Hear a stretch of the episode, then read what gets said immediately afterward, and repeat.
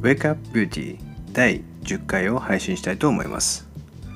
今日の朝台風すごかったですよね。本当に。僕なんか出勤するのに4時間かかりました。普段はだいたい20分から30分ぐらいで行けるとこなんですけども車がもう全然動かなくて渋滞しました。皆さん通勤通学いかがでしたでしょうか、まあ、木が倒れてたりとか自動販売機が倒れてたりとかさまざ、まな光景が写真でアップされてました。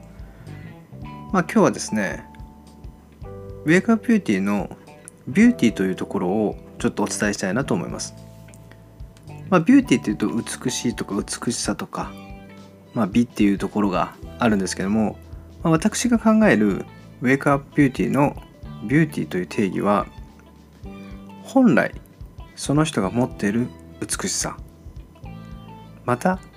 今からあなたがなりたいと思う理想の姿。それが美しいとビューティーだというふうに私は定義してます。なので今コーチングを学んでるんです。一人一人の良さを最大限引き出し本来もっとあなたが輝くことができると思うんですよね。僕自身ももっと輝くことができると思います。それを自分が実証してみて人に伝えて周りの人もやっぱり綺麗になっていってほしい。内面も外面も両方やっぱり綺麗になっていただきたいという思いがこのウェイクアップビューティーです。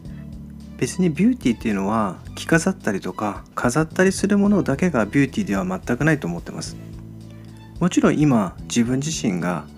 ありのままですごく美しいと生きてるなって自分自身だなって感じれればそれはそれで本当に美しいことだと思います。ただ今自分自身を生きていないなと輝いていないなというふうに感じている人がいるのであればもっとさらに自分を輝かせることはできるはずだと思います。これは男性でも女性でも一緒です。やっぱり自分のやりたいこと自分の目指すものなりたい自分に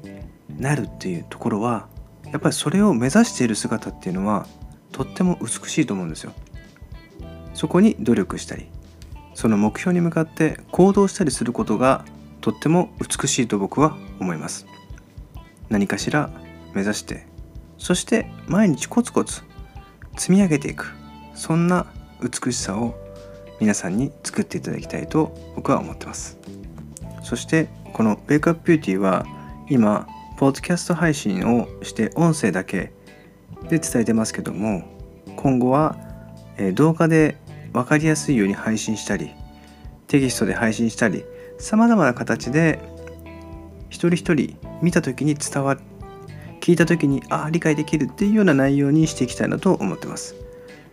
まあ、今日はですねそういうことで、えー、ビューティーというところの僕の中の考える定義をお伝えしてきました。この Wake Up Beauty では今よりちょっとの変化を楽しみ今よりもっとワクワクするそんな美しい刺激を提供していきたいと思ってます。それではまた明日さよなら。